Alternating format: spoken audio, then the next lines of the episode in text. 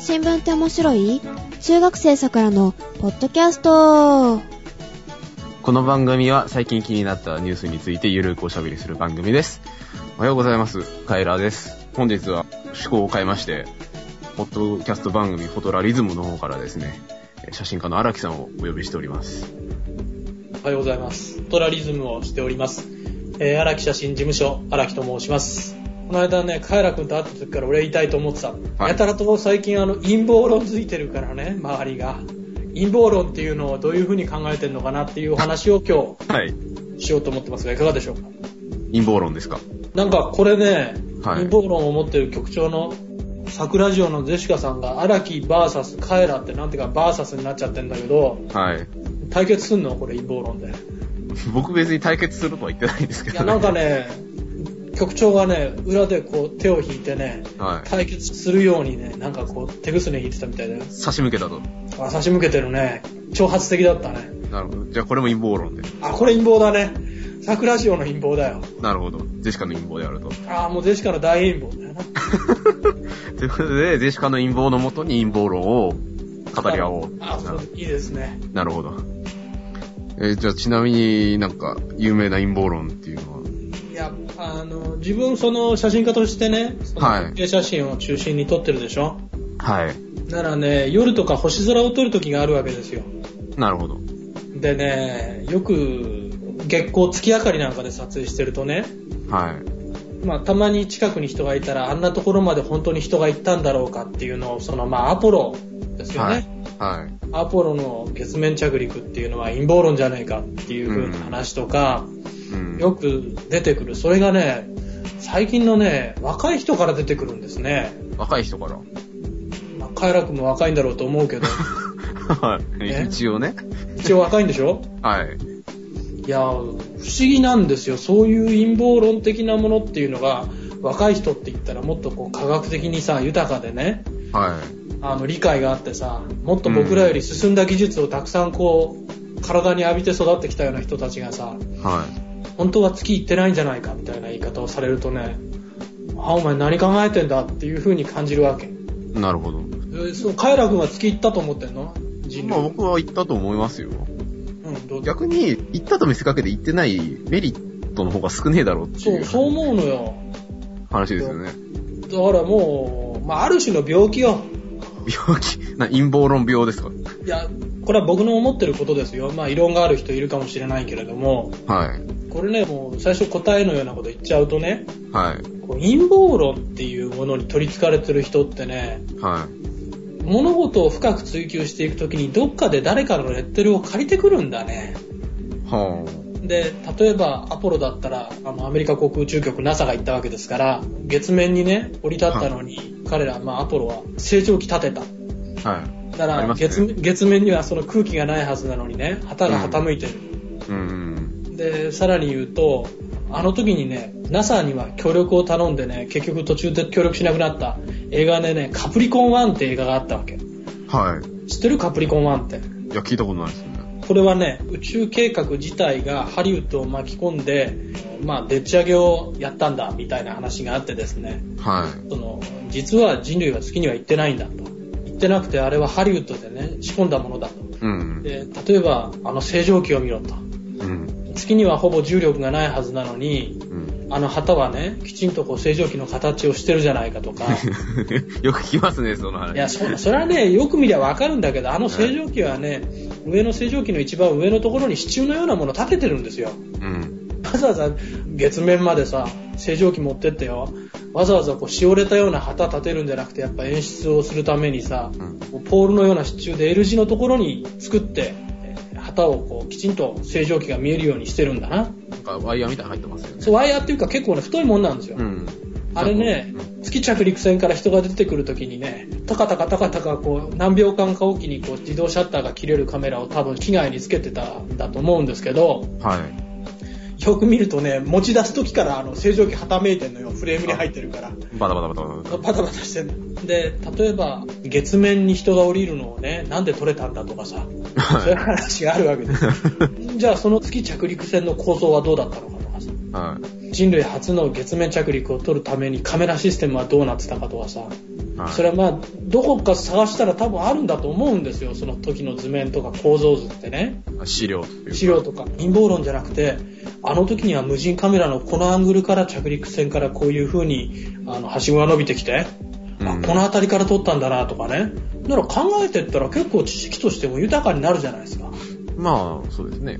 どんどん枝葉を広げるというか。そうそう枝葉を広がしてね、どんどんその木が茂って、だんだんね、こう物事も繋がってくるわけですから、うん。 まあそれは陰謀論のための動画もたくさん出てますけど、だけどその月着陸で、まあ二人がね、えー月面に降りっていう動画ってあるわけですよ。まあ、いっぱいありますよね。あまのあ、それ見りゃわかるだろうと思うんだけど、なんでそう陰謀論に傾いていくんだろうなぁと、不思議に思うんですよ。若い人に多いっていうふうにおっしゃってたじゃないですか。うん。まあ結局その若い人たちって、まあ僕も含めてそうですけど、リアルタイムでその映像を見た世代ではないってことになるじゃないですか。あ、ちなみに僕もね、まだ生まれてませんよ。ああ、ででも比較的その時代として近い時代には生きてたわけじゃないですか。まあね、はいはい、そうですね。だからそのなんか、あまりにもその、リアルに感じられないみたいなところあるじゃないですか、若い人たいち。や、だけど、単純に自分に不可解なことがあった時に、いや、それは陰謀論だっていうことじゃなくて、うん。ニュースと、こう、理科的な目とか、その、もう少し知識を持って見る目でね、うんなんでそうなんだろうって、こう、考える力っていうのが、まだ自分たちの世代は持ってるんだと思うんですよ。はい。だけどね、ある程度から後のそのやっぱり理科教育って、ちょっと教育の話になっちゃうけど、ないがしろになっちゃったじゃないですか。なゆとりとかそういう話ですあか。まあそう、そういう世代だろうね。はい。でそういう人たちってね、やっぱり具体的にものを考えるってやらないでね、誰かが貼ってきたレンレッテルでね、ああ、あれは陰謀論なんだって、へーってそれで終わっちゃうような気がするな。だけどね、それで果たして本質にたどり着けるのかなっていう気はするんだけどね。まあまあ無理ですよね。 まあ言われるがまあまあまあ、みたいな感じですよね。物事に対して。いや、あのね、疑問を持たないで物を見始める癖がついてね、そんな若い世代が増えたらね、大変なんですよ。まともなこと言えなくなっちゃうよ。なるほど ね。うんいや、全然バーサスじゃないね。まあ、え、普反通論にが、なんかないのまあアポロに限ったら、荒木さん的な意見は持ってるわけですよね。うんだから、反論っていうのは今のところないですけど、まあ、あるとしたら、うん誰かが語ってる陰謀論は実は本当にそういうことでしたみたいなこともあるじゃないですか。ええもちろんもちろん。その歴史上のなんかその大きい、なんだっけ、トンキン湾とかいろいろあるじゃないですか。はい、はい。実はアメリカから仕掛けましたみたういん、な。うん。そういうこともあるじゃないですか、陰謀あ論りっますて。よ。まあ、それは真珠湾の攻撃にしたってね、はい。日本の考え方っていうのは、その、騙し討ちをしたっていう部分に見られてるけれども、はい。最近、実は騙し討ちに見えるようにしたんじゃないかっていうことのう、んアメリカ側が言い始めてるんだよね。あの時は、あフランクリン・ルーズベルトだったのかなうん。あのルーズベルトが日本に騙し討ちをさせるというふうなことを策略してたんじゃないか。裏の裏ってことです裏の裏を持っていたんじゃないか。か。うんそうじゃないと、あの時期にその空母がね、真珠湾の中にいなかったっていうことはどう考えてもおかしいと。うん。もしくはその外交的な情報の流れから見てもそうじゃないか。だからね、そうやってね、陰謀論ってレッテル貼り付けるんじゃなくて、ああ、そうか、そっち側から見たらこうかと。うん。陰謀論っていうのはね、大きく考えるチャンスなんですよ。あまあ、普通の人々が持ってるものの考え方からしたら180度違うような意見が多いそうですそようね。そう。まあ、180度だけじゃなくてね、270度もあれば、、はいろんな角度が切れる方向なんですよ。はい。あまあ、さっきのアポロの例に例えれば、まあ、こういう意見もあるけど、やっぱりこう、こう、こう、こう違うから、この意見はおかしいんじゃないっていう風な意見を持てるようなうん。ものの考え方をしなきゃいけないよってことです。あのまあ、アポロ以外だったら、まあ、今日もう一つがね、そのまあ911のテロリストの陰謀論とか、ペンタゴンに本当に飛行機突っ込んだのか突っ込んでないのかとかさ、ありますね。 911はリアルタイムで知ってたでしょ。まあ、ギリギリ記憶ありますね。ただね、この、うん。 911の陰謀論って中にはとんでももありますけど、うん。意外にこう、現実味を帯びているような、え、どの辺が陰陰謀論でそう、だ逆にどのあたりが陰謀論じゃないと思うのカエラ君。まあ、事実としての911はあったんでしょうけど、そのまあ陰謀論めいてるなって思ったのは、実は突っ込んだのは旅客機ではなく、うん。軍用のミサイルでしたとか、あ、なに、そんなの言ってる人いるうのん、あるんですけど、あ、それは違うと思うんですよね。うんその事実としてね。うん。実はアメリカは知ってただとか、はい。戦争につなげるための口実として、まあ、あるある意味誘い出したっていうような、あそれパールハーバーに似た話だね。まあ、ぼぼもあったんですけど、うん、だから、その、まあ、以前にもあったじゃないですか。パールハーバーシカリアなんだっけベトナム戦あトンキーワンの事件とかね。なんだっけなんかありました、あったじゃないですか。はい。だから、そそういう、そのシリーズで、そういうこともああり得たんじゃないのかなっていうのは、僕的に、その、なんだろうな、陰謀論じゃなくて、実はこういうことなんじゃないかなっていうふうにうん。思えたんですね。うんうんうん。っていう、真陰謀論派的な意見なんですけども。新陰謀論ってね、そっち側に近いって。いや、あのね、空対空ミサイルなのか、地対空ミサイルなのか知らないけれども、はここはあんまり相手にしてなかった、知らなかったけれども、い。はい。ミッションインポッシブルのね、ついこの間までやってたのはね、どっかの国からミサイルが発射されるっつって、まあなんかやってたけどさ、はい。で、あれは結局隕石だったとかなんとかっていう、こう、情報摩擦するんだね。ああ、なるほど、なるほど。それはね、ミッションインポッシブルの新作を早めに見すぎたんだよ。あの、だけど、まあ飛行機は結局国防省、ペンタゴン含めたら、そのニューヨークに2機、ペンタゴンに1機って言われてるじゃないですか。はい。で、僕はね、あの時ちょうどね、まあ写真雑誌の講談社のフライデーのはい。少ししていたので、で、911の後、急遽翌日、その近くにあるね、広島県の近くにある在日米軍基地に、あの、取材行ってくれっつってやって、まあいろいろもっと、普通の人が持ってる以上に現実っていうものを目にしたんですよ。うん。まあ警戒レベルが一番上の部分まで上がって、基地の中に入って、あの作業してる日本人の自転車の中のですね、えー座るとこのサドルの中までね、マグライトで照らしてね、爆発物が一切ないか、そこまでやっぱりやってる関係を見てた。はで、そこまで警戒レベルを上げるっていう風な現実を少し見ている人間からすると、その翌朝になったら結局ツインタワーは崩れ、あ。はい。で、ペンタゴンもその航空機が突っ込んだっていう状態の中で、ここまでね、現実っていうものを知らされた時に、安易に陰謀論には自分は走れない体質になっちゃったのよ。ああ、な現場を見てるがゆえにってそこうとそでうすかそう。まあ現場って言ってもね、日本国内の現場だけれど。あーまはい。だから、話が前に戻るけれども、陰謀論の中でね、僕は一番こう釈然としないっていうのは、はあのビルの崩れ方っていうのかな、ツインタワーの。い。はい。どう見てもおかしいと。ああ、なんか、あれは作為的に爆破したんだろうみたいな、ありましたね。だけどその高温になった時のね鋼鉄の強さの、まあ、一瞬のうちのその破断とか破壊っていうものが進行していくものっていう形で事件とかそういったものの調査報告書っていうのはさまとめられてたと思うんだけれどもはい。だからあれは違うとあの政府が何か爆薬を仕込んでたか何かしたに違いないっていう人っているじゃないですか。まあ、いわゆるその、陰謀論者うん的なサイズの人ですよね。あの辺りどういう風に見えますかカエラ君から。うーん、どうなんでしょうね。火、火のたた、んなんだっけ煙のたたたないところに火は立たないなんだっけえまあだから火のないところに煙は立たずね。えーですね。だから、なんだろうな、なんか、なんかしらあるんでしょうけど、うーん、なんだろう何かしらってなんだよ。いや、それはわかんないですけど、うんなんだろうなでも、な、何、何かにつけて文句言いたがる人っているじゃないですか。なん文か句、なんかその、え、ちげえよみたいな風に突っ込んでくる人いるじゃないですか。あ、何癖つけた上がり屋さんみたいな。ああ、それです、それ。だから、それの延長というか、あとなんだろうな、そ、そういう意見を言って得をする人たちって誰なんですかね。いやだから、まあ、どっかにはいるんだろうね。だから、得がないことをする人間っていないと思うんですよ。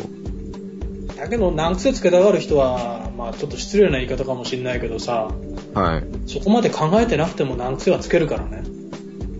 ああ、とりあえず言うみたいな。とりあえずなんか疑問にあったら言う。だけど、それが、こう、きちんと論理だっての、まあ、意見なのか、ただ単純に絡んでるだけなのか、うん。うん、それはやっぱり違いがあるよね。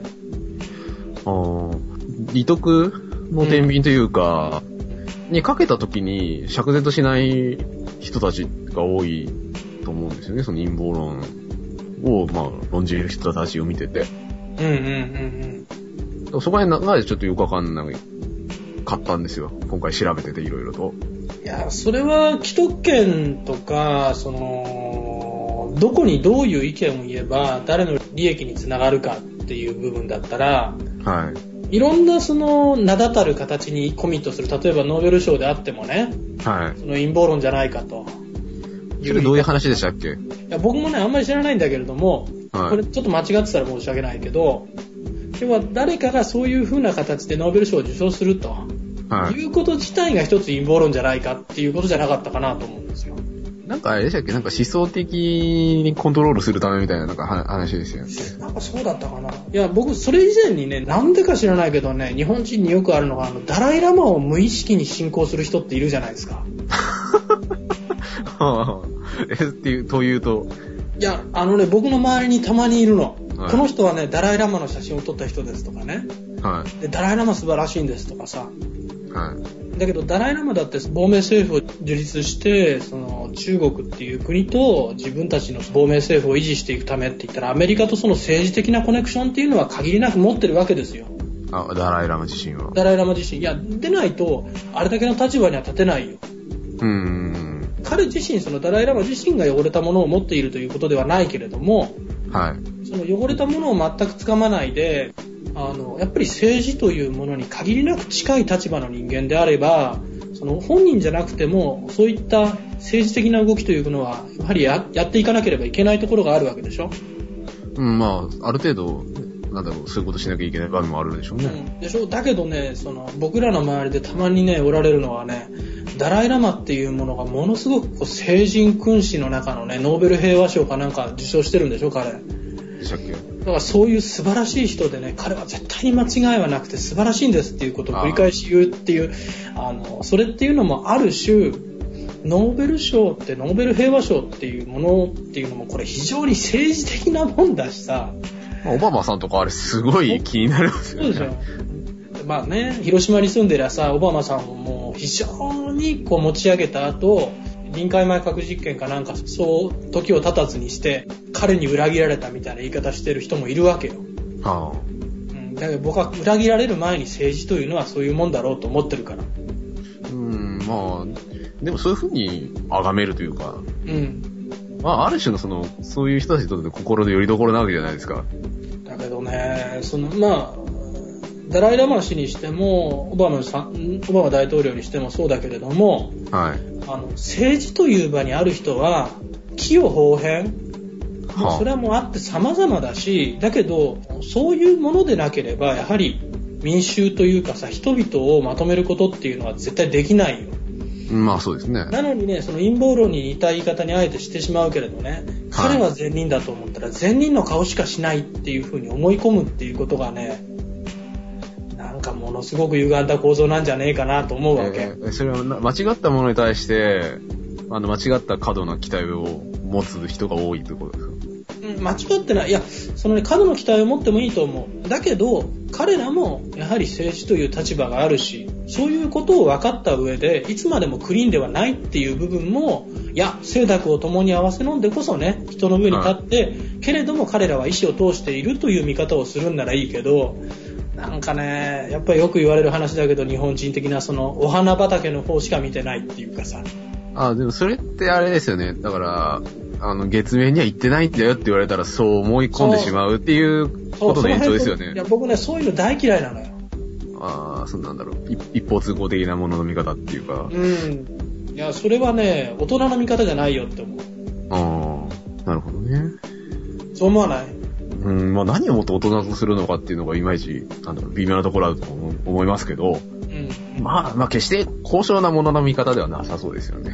いやいや、あのね、じゃあ逆に、その、陰謀論を否定してね、はいい、ろんなことを見てるものが交渉だということでも僕はないんですよ。ただ、あの、人間一面だけを見て物事を決めるんじゃなくて、うんうんそのうん。物事の後ろ側とか横とか斜め後ろとかそういうものがあるからこそねあこういうもんなんだなっていうことを考えられないっていうのがねいやーちょっとちょっと本当大変失礼な言い方かもしれないけど、はい病気じゃねえかと思うよ ねその視野が狭いっていうあそうその感通じりですか。あ本当その通りですあ、なるほどね。写真家だからここでまた写真の話で言うとねはい。視野が狭いものって大抵遠くのものは近くに見えるのよこれ望遠レンズと一緒ねはい。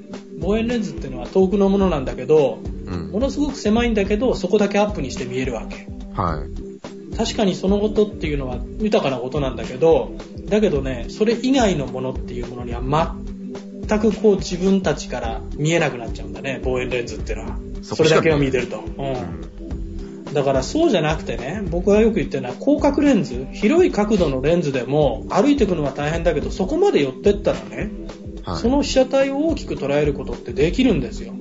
自分から近づいてくる。そうそう、自分から近づいてったら。だけど、自分から近づかないで、あ、視野が狭くても遠くのものが大きく見えるからと思ってね、その望遠レンズばっかりでやってるとね、周りのこと見えなくなっちゃう。うん。だけどね、広角レンズでね、自分から、うん、しんどいな、汗かくなって言いながらでもね、歩いてったらね、周りのことも見えながら、見えるものもね、大きく見えるわけ。まあ、その土地に何かあるかもしれないし。そうってそ、いうんそれはね、いろんなことに出会うかもしれない。うん。だけど、そういうことがさ、陰謀論であるかどうかっていう時にね、いろんなものを見てくればこそ、これは本質か、いや、そうじゃないかっていうことのジャッジっていうのが自分なりにできてくると思うんだけど、うん。そうなってほしいっていう思いはあるね。なるほどね。あと、その陰謀論シリーズで、あ陰謀論シリーズで、おいなんかあるか全アクネ市長。はいはいはいはい。あの人の、なんだろう、陰謀論っていうか、市議主張うん。いろいろ見てたんですけど、うん。ちょっとすごいものの言い方すると、うん。若干頭おかしいじゃないですか。 いや僕そこまでは思っててもうんとは言えないよ。いや、っていうか、普通の人には、なんか想像できない舵の切り方をするじゃないですか。その、彼が話してた陰謀論のうちの一つで、豚肉は、なんあか、ーなんかあうっんなんか人肉がうんぬんみたいな、ちょっとあの、詳しく思い出せないんで申し訳ないんですけど、ったはい。ていうのもあるじゃないですか。うん。あれって陰謀論にカウントしていいんですかねあの、陰謀論っていうものとさ、その人にしか見えない世界があるっていうのはさ、これ紙一重なんだよね。ああ、 なるほど。